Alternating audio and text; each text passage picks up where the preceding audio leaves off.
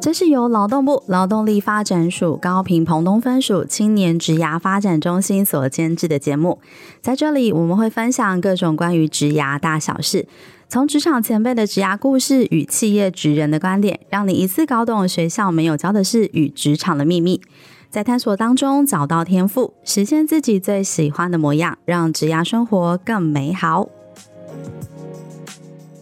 大家好，欢迎收听又是沙龙频道，我是今天的主持人 Sarah。我们今天要聊一个很有趣的话题哦，就是关于 AI 这件事。因为最近很多的新闻或杂志啊，都开始有一些讨论说，哎，会不会有一天我们这些很多工作啊都被 AI 给取代？甚至有排行说，哎，最容易被 AI 这个科技给取代的工作排行榜哦。那其实我们大家都在谈说，最近 AI 啊，我们就是我们提的人工智慧的技术，其实一直在发展，不管在我们的呃工业的一些运用上，或者是科学。技术上，甚至在职场的一些文书工作上，也持续在 AI 的部分做了很多跳跃式的进步哦。那很多人就会开始担心啊，是不是自己会被 AI 取代啊？但其实啊，我们从呃很多的角度去看这样的事情的时候，发现说，哎，AI 其实可能它不是主力，而是助力哦。好好的运用它，它应该会是一个超高效率的智能助理。对，那我们今天也很开心啊，来邀请这个超会运用 AI 科技数据的这一零四人力行的数据长。Neil 来跟我们分享啊，教我们到底应该要怎么善用 AI，跟我们怎么样跟 AI 科技啊好好相处，让我们这个可敬的对手变成我们的超级助手。那首先，我们先请我们的一零四数据长 Neil 跟我们自我介绍一下。好，大家好，我是一零四资讯科技的数据长，我是 Neil。那我平常主要的工作就是在呃运用这些新的 AI 的技术，然后来帮求职求才的双方做媒合，然后。做，比方说工作的配对啊，搜寻引擎等等。那今天很高兴有机会跟幼师沙龙的听众一起聊一下这个话题。是，谢谢你哦。你有因为每天你都在那个 AI 技术一堆数据或零跟一之间打滚哦。那我想你一定很了解整个 AI 的发展。想说先透过你的观察来聊聊，就是 AI 它在呃职场上或求职的过程中运用它的这个发展的现况，会不会最近有什么比较熟悉大家常见的 AI 工具？嗯好，其实那个 AI 的爆发应该是去年的第四季才开始的，就是二零二二年的大概十一月左右。那在这个之前呢，我们其实通常谈 AI 讲的都是专用的 AI，比方说我们要做那个工作的推荐啊，我就要为了这个去弄一个模型去做工作的推荐。可是，在去年十一月之后，因为有那个 GPT 三点五上市。那它出来之后，其实我们有一个很类似那个科幻小说里面想象的那种通用型的 AI 啊、嗯，就是啊，什么东西都会，然后它好像是一个平台一样，你很容易跟它沟通，然后可以聊，轻易上手。对，然后讲起来就好像一个真人一样。所以从那个时间点之后，其实 AI 开始有一个井喷式的爆发，嗯，就是不管是在比如说生成图片啊、呃、语言的生成，或者是影片。哦，等等，其实都有非常多的应用，嗯、所以现在这个时间点应该是这个热潮的还在刚开始而已。那、嗯、现在很多创业的公司或者是新的科技公司，其实都还在找方法，想要让它可以最有效率的运用。是，所以听起来我们呃这一年度最夯应该就是 Chat GPT 这个软体，应该是从那个大学生到出社会的人都努力想要跟这个软体共存，并且让它发挥更大的能力，有帮助自己工作更有效率。那平常就是刚刚 Neil 有提到，你平常自己在工作上真的会去使用 Chat GPT 来帮助你在工作上的一些运用吗？诶，会，而且用在还蛮多地方的。真的，你可以分享一下吗？好，Chat GPT 其实在我的日常里面呢、啊，比方说我们。那个有时候要看一些论文，嗯，然后他可能需要有一些呃有一些专有的名词，可能我自己看都看不太懂，嗯，可能或者是以前要花很长时间，可是现在透过 GPT 翻译，然后总结，然后有很多重要的要点，他一下就可以帮我弄好，所以我就不用自己花两天的时间去读一篇论文，现在可能两个小时就可以把大呃那个论文的内容搞清楚，然后该需要知道的地方都知道了。啊，另外像做简报。我也会拿 GPT 来做简报，我不知道大家做简报怎么做。通常你需要收集素材啊，对不对？然后找图片，然后要做那个投影片。他、嗯、做的过程里面，其实如果大家做过就知道，那个还蛮花时间的。你光要想清楚你要讲怎么讲那个故事，就要搞很久。嗯、可是现在有 GPT 之后，你其实就很容易从一开始的大纲的展开，然后你要找里面的素材，其实都可以叫 AI 的工具来帮你做。哦、所以其实还蛮多地方的。然后我们等一下后面再讲。是这边有个我自己个人很好奇，想要问你哦，就是因为我们自己也是。每天都会碰触很多企划工作嘛，我自己是企划出身，然后有些比较资深的企划就常会开玩笑说，用 Chat GPT 做出来企划案有伤我的，没有没有，有伤我的自尊心，所以我不能用 Chat GPT，这样子实在太就是太浪费我的才华。可是这有时候看听起来会有一些好像伦理道德上的或专业上的亵渎这种概念，可是你觉得事实上在职场上运用会需要有这样子的担心吗？哎，完全不用哦，就是 AI 工具，它就是一个工具而已。那工具本身的目的是为了辅助人在工作上做得更好，对不对？嗯、所以千万不要有什么罪恶感，说我在用一个工具，对不起老板的薪水。不会，就是老板反而希望你用，因为你用的好啊，你的产能会变高。对，所以呃，你有更多的时间可以做更有价值的事情，不是吗？哦，那很多人想不通这件事情，因为之前在。在有些场合跟那个人资分享的，然后讲他说他老板禁止他们使用，真的有听过哎、欸。对，那为什么禁止他们使用呢？就是跟你刚刚讲那个一样，就是他老板觉得你你用了之后会不会很多事情就都交给他做了？那我请你干嘛？很不划算的感觉。可是老板要想清楚的事情就是，哎，我花了这个钱之后，这个人原本做事情可能提升，嗯、比如说一倍的效率好了，那他就有多一半的时间可以做别的事啊，他产值应该要更高才对啊。所以，我们其实应该要鼓励我们的伙伴或员工善用这个好的工具，不要有罪恶感。对，对像104自己就非常鼓励同仁，你赶快用，用越多越好。我等下马上去注册，不用注册，我们有公司有做给你现成的。哦，真的，哦，这么好哈！免费的。今天也学了一课，好，太好太好。等下跟 Neil 那个私下请教。是那 Neil 你自己觉得，像因为你刚刚有提到工作上的运用，在呃 ChatGPT 的部分，那你自己在生活上呢，你也会用 ChatGPT 来做一些什么处理？比如说写情书给老婆，或者是。写信给小孩之类。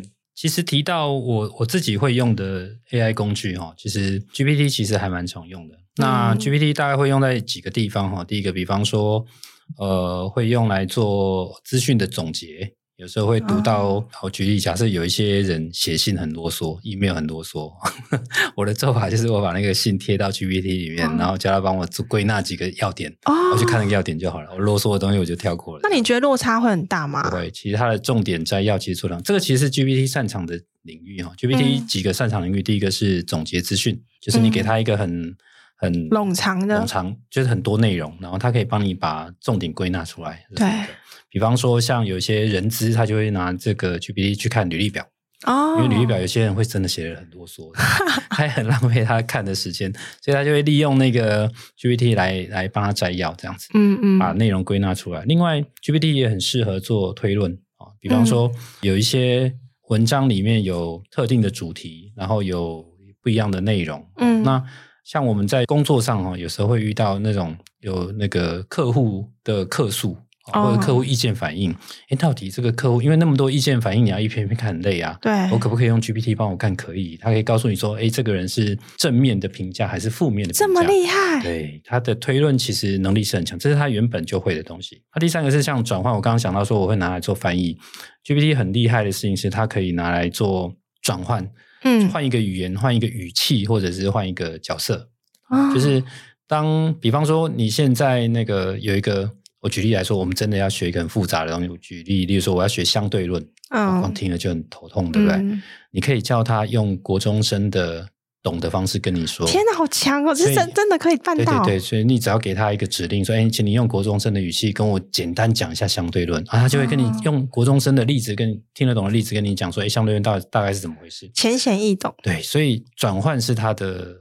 那个那个强项就是他会换角色、换语言，然后各种语言，其实现在应该很几百种语言都有。嗯嗯嗯。再来是扩展，就是 GPT 很擅长做个人化内容的生成。嗯。那比方说，呃，现在其实有很多那个企划的企划类的人或行销类的人，比如说你要写那个 IG 的文案，或者是 Facebook 的文案，对不对？对。那你要怎么写？就是你要么自己慢慢想，对不对？可是你现在叫 GPT，你只要给他一点你想要传达的资讯啊，他就直接可以帮你兜出来。甚至有一些你还我还知道有一些那个脱口秀演员，他会拿这个来写剧本嘛，对，就是你把你需要的梗给他，然后让他生成很多个啊，你就从里面挑，然后修改就好了，也不用全部从头自己来。天哪！那当然这样子是又会落回你刚刚那个，会不会有点心虚啊？对，会不会心虚？薪水薪水小偷加一，对不对？其实我觉得还好，就是以前我们的想法就是，啊这些东西我要亲手做、动手做。可是你现在有一个 AI 助理的时候，你应该要善用它，让你的人生活得更有效率。这样子，现在是在家靠父母，出外靠朋友，然后生活靠 ChatGPT。所以这这个是。第一个工具我常用，你刚刚问我常用的工具嘛？对，第一个是 ChatGPT，它这个很多我刚刚讲的自然语言类的处理都可以用它。啊，第二个是像图片生成，嗯，哎，图片生成其实这一年多来也还蛮热门的哈。比方说 Midjourney，啊，我现在讲的这些名词大家不用记，你就去 Google AI 图片生成，就一大堆跑出来哦。是 Midjourney 啊，DALL-E 啊，或者是 Stable Diffusion 这样的工具，其实呃，它很简单，就是你只要给它一个指令，比方说我现在想要一张。中古世纪的龙，嗯、哦，他就帮你画一张中古世纪的龙，直接帮你画一张，对，你就马上跑出来啊。那一张，比方说你你你今天是要做那个呃 PPT，或者是有需要用到那种图片的地方，以前你你要拿到那个图片，你要去找图库，对，对买版权，哎，对，超麻烦的。可是现在因为有这样生成的工具之后，你只要把你的需求跟他讲清楚，啊，他会经过几次的调整，就是你要跟他对话，讲几次的调整，他就会给你一个呃你想要的那个图。所以有了那个图之后，嗯、你后面做事情就会变得很简单，对吧？因为你讲的这个图片生成器也是免有免费版本，哎，有，哦、就是你去 Google 到很多免费图片生成的工具。原来现在有这么厉害的东西。对，然后再来是像声音也可以生成，嗯、就是呃，你可以选一个特殊的人的语气，然后叫。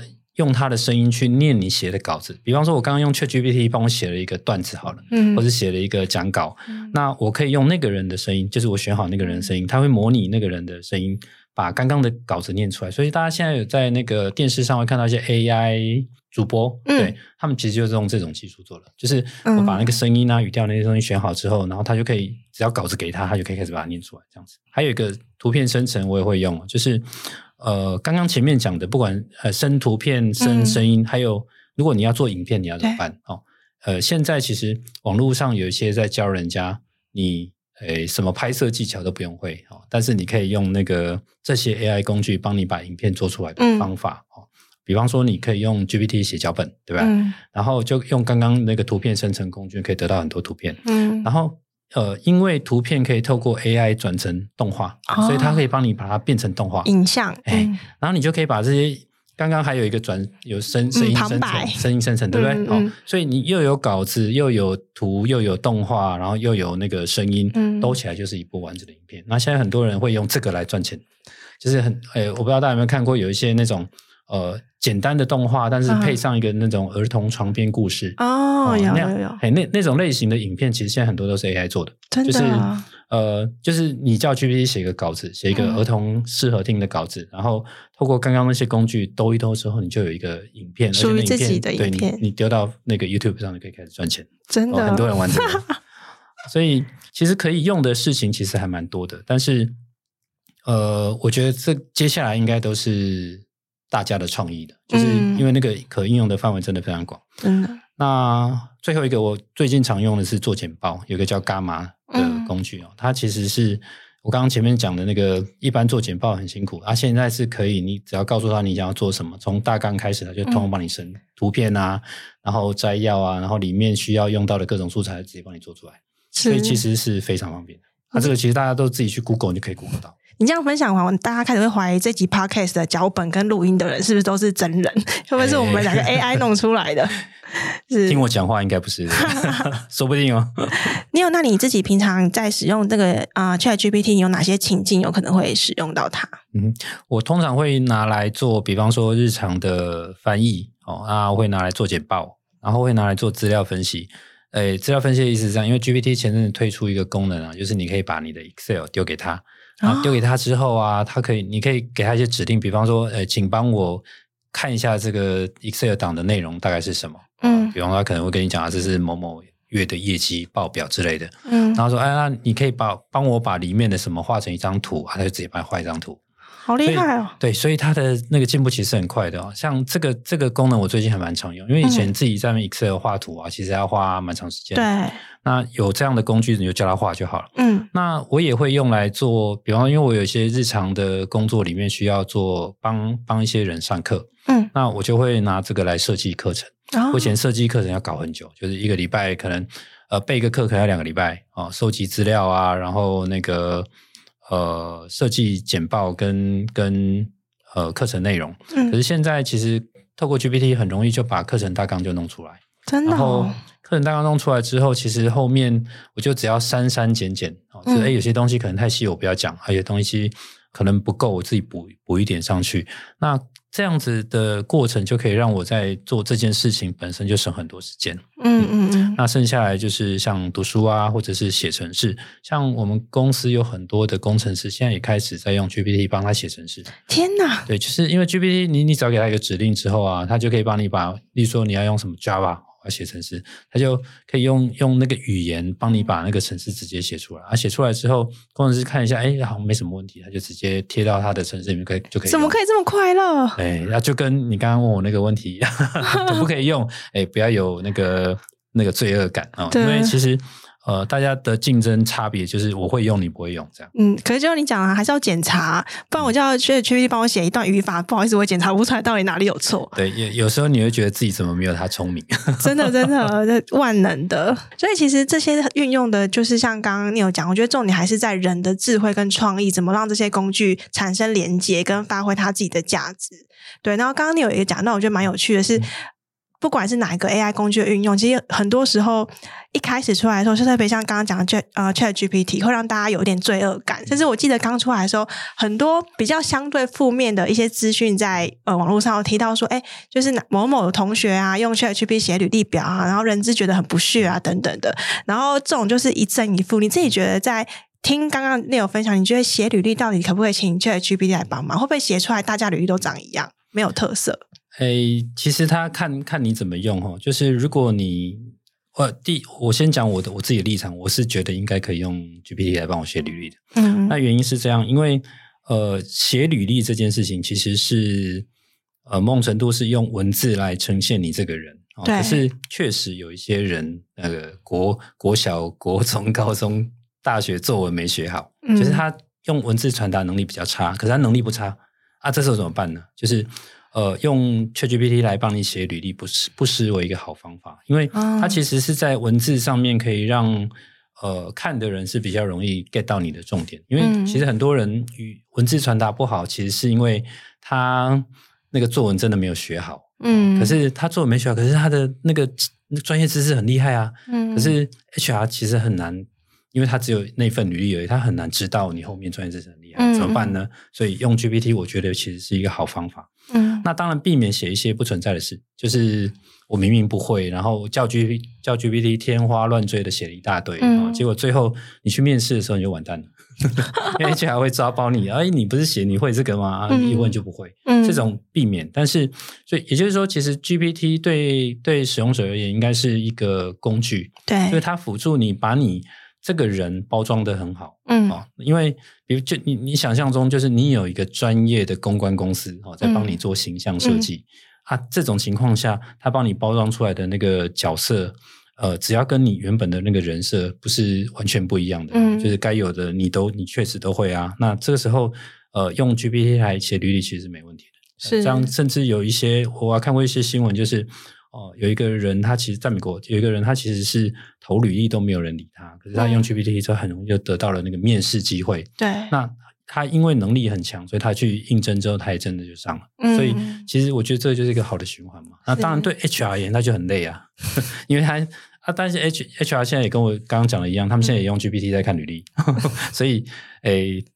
道高一尺，魔高一丈，大家互相嘛。是，因为其实之前就像你有讲，跟一些 HR 聊，我觉得这种事就是很两面。有些 HR 就会说，哎、欸，其实履历表代表一个人的文字能力，嗯、也代表他沟通能力。对，那如果他用 ChatGPT 写，我看不出这个人到底真的真的是不是善于表达或善于沟通。嗯、可是善于表达跟善于沟通这件事，的确好像也不用发生在每一个人或每一份工作上面。嗯、对，像我们我们。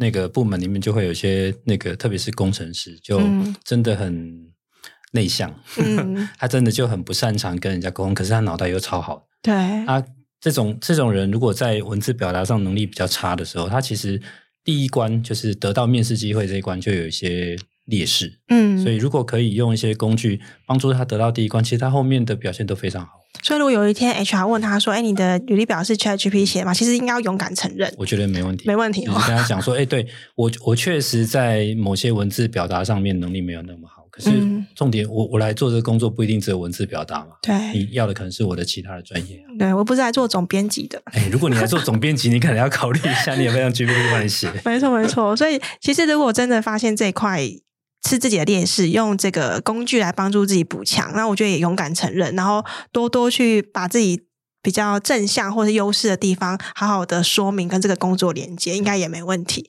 反正 HR 还是用 GPT 在看我们的履历表嘛。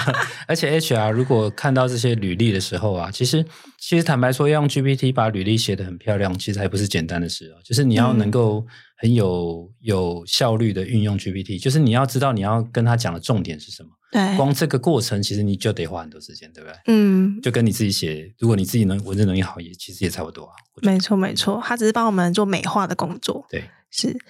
然后我们聊到这边，其实就谈到，我觉得是 AI 跟呃人的一些生活或工作习惯的一个冲突感啦。那就像你有一样，我觉得你走在时代的尖端，你一直慢慢在调整自己跟 AI 相处。但我想很多人还是会担心说，哎，AI 这么蓬勃，会不会被取代？比如说像以前我们去麦当劳点餐。就是一都是柜台的服务人员嘛，现在这半年走进麦当劳会发现，通通都是机器。对，你只看到机器，然后不好意思，你没有信用卡跟手机，你很难点餐。对对对，然后可能只有一个或两个服务人员这边只是做协助或给餐而已。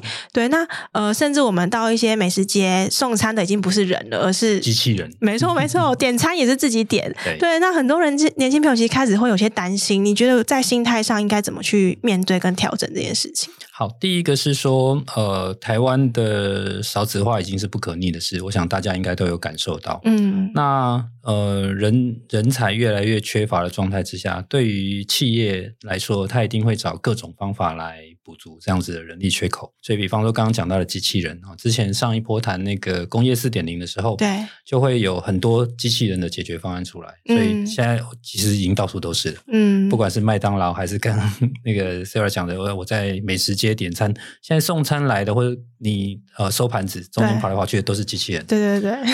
如果大家有看到这个现象的话，其实意味着意味着我们已经要开始进入下一个时代。就像上一次那个手机刚出来的时候，嗯、对，手机刚出来的时候，大家还在怀疑智慧型手机我要换吗？一开始还黑白的有没有？哎，不过这现在听听众这个太年轻，不知道有没有经历过那个时间。不要聊这个话题好了。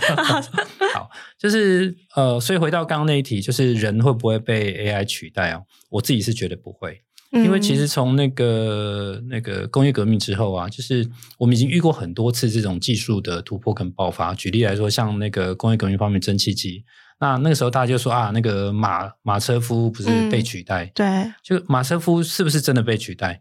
马车夫真的后来就消失了。可是，可是。交通运输产业的发展是原本马车夫那种规模的几百倍，嗯、就是它运用的人力是多更多的。是，那这只是一个例子而已哦。可是你去观察，就是历史上的技术发展，几乎每次都是这样子。就是一开始会有一些恐慌，嗯、大家会觉得、嗯、啊，这个技术会会会怎么样？然后我的生活会怎么样？呃，确实一定会有些人被影响。可是，呃，如果你能够跟着那个潮流往前走的话，你的被影响的程度。就会从原本的劣势转成优势。你甚至你如果很擅长运用那些工具，举例刚刚那个马车夫的马车夫，如果他去当下去学开车，他就是当下的科技新贵。对，十八世纪的科技新贵就是我会开车，开蒸汽火车也是可以。对，没错。所以你看，呃，他只是一念之间而已，就是他到底是把我的饭碗弄走，还是给我一个新的可能性，而且是一个、嗯、呃无比大的可能。对吧？嗯嗯，所以现在其实我想，很多政府单位或企业也好，其实都在鼓励员工所谓的跨域去做学习，就不希望你是单方面的发展。对，我觉得这个也是一个很好的思维。对，所以其实呃，我我我觉得我们这个时代的，特别是年轻朋友，应该用开放的心态来看待这种新工具。嗯，因为呃，这个领域它一定是十倍速的发展，就是你你也别因为你。我们不可能凭着什么个人力量我去抵抗它。像刚刚 Sarah 说，有些人会心态上面会担心，然后消极的抵抗，它不用，因为你抵抗啊，别人都在学，只有你一个人不会。旁边人都在传赖的时候，你就说我死都不传。对，到时候被取代的，那人不人不会被 AI 取代，但是人会被会 AI 的人取代。哦，哎、欸，你有讲到一个名言呢，的确是哎，就是如果你你没有跟上那个趋势的时候啊，其实你旁边的人都会了。就像大家想想以前你们在用智慧型手机的时候，嗯嗯，有些人还在用很旧的手机的时候，那时候很多人就坚持我不要换啊，我觉得那个、嗯、我只要打电话，我干嘛用那东西？嗯、就现在那个阿公阿妈，每个公园都在赖，坐在公园看 YouTube，每个都是这样啊。所以我觉得他就是你到底什么时候要切进来？那、嗯、呃，特别是年轻人，因为。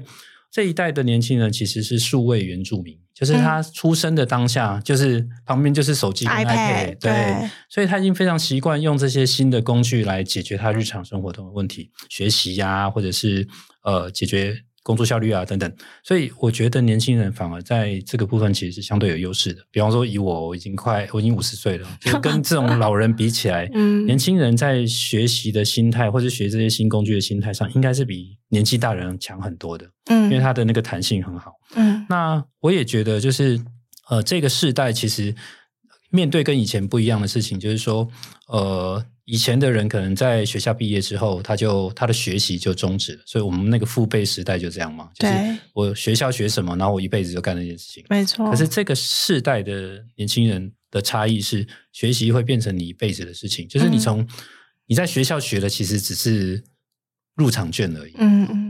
比方说以，以以以呃我自己为例，我在学校我学数学，嗯，可是学数学到底可以出来干嘛？我也不知道。所以你有是数学系呀？对，我数、哦、学数学，可是然后我大学毕业，我完全不知道我要干嘛，然后我就跑去那个证券公司做营业员。嗯，那证券公司营业员他要做的事情就是，帮你说帮人家买卖股票，嗯，所以我要去考那个股票相关的证照。嗯，那那个我那个是我完全没学过的，可是我为什么要做这件事情？因为我如果不学的话，我我我如果只靠我以前学的数学。我可能没办法过活，对不对？当数学老师，哎，我们很多同学都做这个。好，所以就是他会从，其实从大概从我出社会的那个时代，因为我刚好是在软体领域，嗯，所以软体的挑战就是它会一直有新东西。好，那我觉得这件事情现在慢慢的从以前可能只有在科技业，现在慢慢蔓延到所有的人身上。嗯，没错，就是大家都面对同一个问题，就是学习变成一辈子的事。你在学校学的东西不够用了。就是学校学的，它能够给你的就是基础的训训练，就基础的，比如说我们现在常讲素养教育，对不对？就是就是给你基础的素养教育而已。那在学校最重要的事情就是学到学习的能力，就是呃，你在现在现在学校里面也许的科目看起来很无聊，对，像我以前在学校学微积分，像我学微积分到底要干嘛？嗯，现在问我不知道 Sarah 学过，有，我每次都有学过，我每次都想说，我买菜也不用到微积分。你看这些这些学习，以前在学校的时候可能会觉得没用，但其实它其实是在锻炼你在呃数学上面逻辑思考的。哦，对，因为你有强的逻辑思考能力的时候，你以后解决别的问题你就会有用。我以前都不知道啊。嗯，所以呃，其实我们这一代的人的挑战就是我要一直学。嗯，哦，所以大家的功课就是你离开学校之后，你要怎么有效率的学习？那其实。呃，我们等一下应该也会聊到这个问题，就是我要怎么用这个来提升竞争力。没错，怎么善用这个 AI？其实刚刚你有聊到，我觉得。我觉得我相信不是这种年轻朋友，现在其实也在鼓励银发族跟乐龄，有没有？我妈自己对退休也说，哎，她要去上一些乐龄课程，因为即便是他们现在可能五六十岁届龄退休，在工作阶段，他们也开始转换成是需要用很多的 AI 工具，或会用 iPad 去呃处理他的工作上的事情。对，那变成其实 AI 已经是这个工具变成是一个个人的竞争力的部分。就算是当营业员好了，过去杂货店的阿姨可能是计算机算一算，现在你要学会用 POS。级等等的，对，那可是平常假设我们的青年朋友他真的比较学的科系好了，他可能不是这一类的，或者是他平常的工作环境比较少现有这样的资讯，我们怎么样在呃日常生活中去碰触这些知识，或者是怎么去善用它，去提升自己的竞争力？你有的经验会是什么？因为在这个 AI 爆发的时代，我觉得最需要其实是要有想象力啊，就是你在工作上面可以怎么结合。呃，因为现在大家都还在探索说这些工具到底跟工作上怎么结合最有效率，嗯、所以其实对于年轻人而言，其实不用担心说我我现在这个时间点开始会不会太慢，不会，因为大家都跟你一样，就大家都还在想说，哎，那个 GPT 可以在我的工作的什么地方可以用到？没错，那这些事情其实是你你你可以想象，就是我当我去呃网络上找完资讯之后，一定有很多场景是没有人想到的。嗯，那你知道说，哎，这东西好像用在我某一个工作流程，可以让我变快，嗯、那就用用看嘛。是。好，第四个是用在个人的学习成长上。嗯，呃，我不知道大家以前怎么读书。嗯，那现在的，比方我我我自己，我现在读书的方式是这样，就是我会把那个书做成电子书，我自己做。你自己做？对，然后做成电子书之后，我把它丢给 GPT。嗯，然后我跟他用问答的方式，就是问他说，哎，那这个书在讲什么？他就跟你讲哦，这是他在讲呢，所以他会跟你开始跟你讲故事。那我不知道大家其实最原始的人类在学东西的方法就是问答。嗯，大家想象那个什么苏格拉底的时代有没有？嗯、问老师对不对？哦，一对一教学。佛陀也是。对，一对一教学，那个那个其实是教学最有效率的方式。因为我我有问题，我问老师，我有动机嘛？老师跟我回答，嗯、回答完之后，我的学到的就是我刚。有问题的那个动机啊，哦、有互动的。那、啊、你去一般你自己去读书的时候，其实那个书就是作者想传达一些事情给你，你不一定都觉得那东西对我而言是。你有你看的书是纸本还是那种电子书？你把它复制到贴贴上去 ChatGPT，还是你是打字？有一点点那个好，那个这个过程，大家可以去 Google 一个词叫自自吹，嗯，自己的自，然后吹式的吹，嗯，那自吹其实就是那个，因为纸本书很很麻烦，对。对像我就会自己把它裁掉之后，把它直接扫描，然后用文字辨识，然后变成一个电子书。但其实现在大家在网络上可以买到很多电子书。对对对。如果需要的话，其实像那种电子书，你也可以直接放进去。哦。那因为呃，GPT 应该在上上礼拜开始开放一个新的版本，它一次可以读大概三百页左右的文字。嗯。我刚刚讲那个方法，我还得要。用另外一个工具，它会结合 GPT。嗯，那但是因为现在 GPT 自己本身有开放那样的功能之后，嗯、其实就很简单的上传一个，比如说 PDF。嗯，那上传给那个 GPT 之后，它就会开始用我刚刚讲的方式，可以跟他对话，是问他书在讲什么呀，然后他会更深入的跟他讨论这些内容啊，他都会帮你总结这样子。所以你日常对话最多的就是 Chat GPT。呃。对，比我老婆还多。好，所以学习，那学习，因为一对一学习确实是我认为是还蛮有帮助的。那当然，这里面还有一点点大家可能要注意哈，就是因为 GPT，呃，大家我不知道大家有没有听过那句话，就是他会一本正经的讲干话。有有有，我们那天才试过，然后大家哄堂大笑。对，就是因为他有些地方他真的不知道的时候，他会乱讲哦。嗯、那其实需要。大家有意识到说，哎，这可能是需要查证的问题，所以，呃，刚刚那个过程，你可以再辅助 Google，就是我去找到，哎、哦，他刚刚讲那个验证那个资讯，那个出处是不是对的啊？看一下，说啊，确实有这件事情，那就 OK，这样子。嗯、好，那再下一个，第五个是，呃。确认你的工作场域是不是会允许你用这件事情。我刚刚谈提升竞争力，那也要你的工作场合愿意让你用。嗯，有些老板，比方说，其实刚 GPT 刚出来的时候，就有出过几个新闻，像三星，对，他就因为有泄密的问题。嗯，为什么呢？因为当你把那些资讯贴上去，对你贴给他的时候，OpenAI 这间公司，他其实就拿到这个资料了。嗯嗯。那对，例如说像三星啊、台积电这种半导体公司，他们有很多机密。对，你把机密。丢给一个不应该给的人，那就完蛋了。嗯、真的。所以，呃，他们会限制这样的使用。嗯，所以有一些场合或者是特定的公司，他可能会因为他的呃业种的关系，他会希望你不要用。哦，嗯、那不能用就不能用。可是通常这些这么大规模公司，他们会自己做给你，就他们会把 GPT 包在他的那个他们自己的服务里面啊，把治安做好，所以这样也不会有问题。这样子。所以第五点就是你要确认你的。工作场合，或者是你现在接触到那些资讯，可不可以在这个情境下用？嗯、这样，最后一个提升个人竞争力的点是，你要养成关注新资讯的习惯。嗯，我们刚刚讲的这些事情啊，其实你在网上都可以查得到。对对，可是平常你应该没事不会去查，对不对？嗯、就是有一些呃 YouTube 的频道，或者是网络上面的网络媒体，嗯，它其实有很多呃，例如说可能每周会有一些定期相关的科技相关的资讯。呃，以前大家都会想要那个看到它会觉得头晕，对不对？想要 pass 掉它。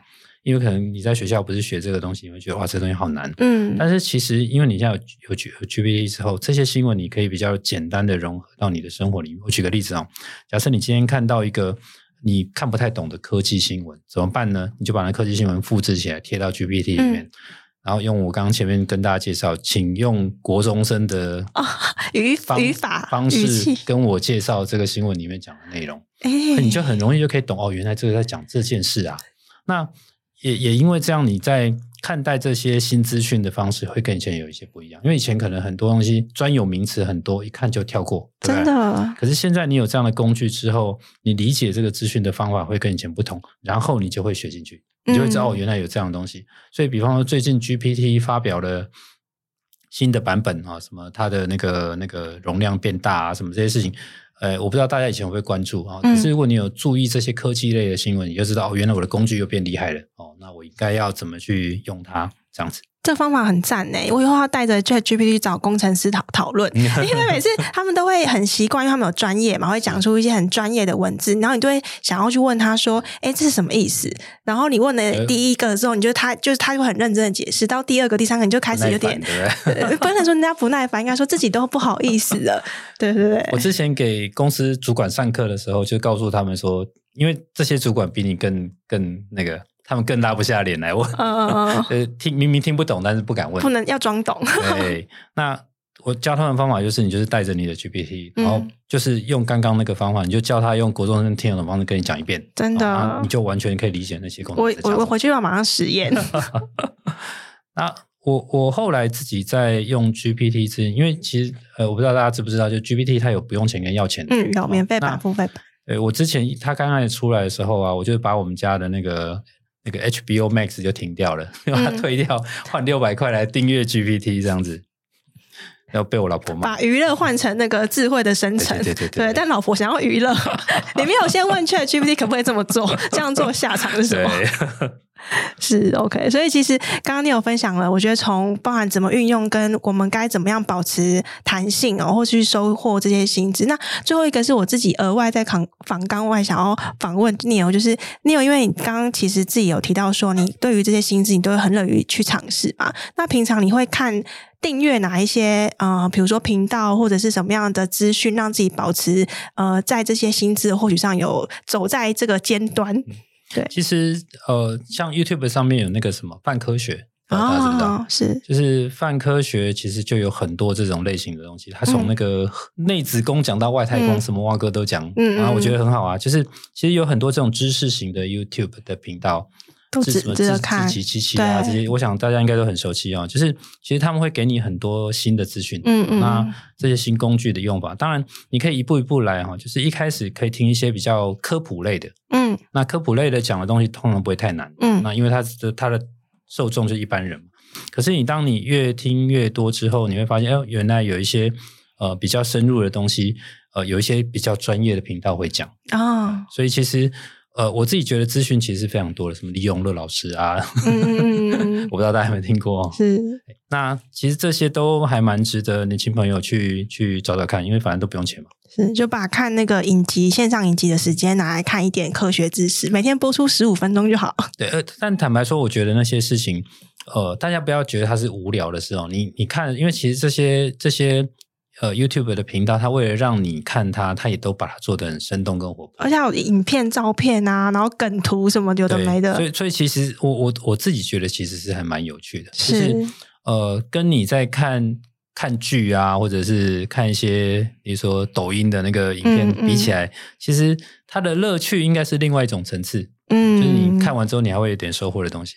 真的搭配就是线上的影片，比如 YT 啊，或是一些呃 Podcast，有一些蛮不错的。是是，对啊，那就我觉得就算你没有真的用过，我觉得你当别人在聊起这个东西，你知道是什么的时候，我觉得它也是一种蛮好的共鸣诶，一种社交共鸣。对，特别是年轻人之间聊天哦，这对这种新的题材来说，其实是更容易创造你刚刚讲的共鸣。没错，没错，有跟你聊一些老人话题，真的真的太好了，谢谢今天 Neil 的分享。我想，呃，今天 Neil 其实从我觉得蛮浅显易懂去分享，就是大家到底怎么去看待我觉得 AI 的时代或者 ChatGPT 这件事情。然后我觉得用正向或正面，还有刚刚你讲到一个很重要，就是保持学习的心态，我觉得很重要。其实不应该是从零岁到九十九岁都要有啦。我们就开玩笑说，像那个疫情的时候啊，以前阿公阿妈都不会用手机扫 QR code，可是因为疫情的时候，大家不是都要留下足迹嘛？所以到哪里都要扫 QR code，就大家都会了。没错，疫情教会所有人扫 QR code，所以其实疫情就带来了那个全社会的数位转型。没错，没错，被强迫转型了。其实是好事啊。对啊，所以代表其实每个人都做得到，只是我们有没有这个意愿去踏出这一步。那也祝福各位在线上收听的朋友们，也可以开始哦，赶快搜寻你的那个 ChatGPT 开始试用看看，先学习就是写第一封信给自己好了，也是一个蛮好的开始。对，那可以用用它来写第一个笑话给自己哦，也可以 写给女朋友都可以。没错没错，就是一个简单跟轻松的开始，是不要有压力。对啊，那今天也谢谢 Neil 的分享，谢谢大家，拜拜，拜拜。拜，谢谢你的收听。如果你有任何的感想或是回馈，现在就到我们的 IG 跟脸书上给我们一些 feedback。如果你喜欢我们的节目，不要忘记订阅并留下五颗星评价，给我们一些鼓励，并分享给身边更多人知道。谢谢大家，我们下集再见。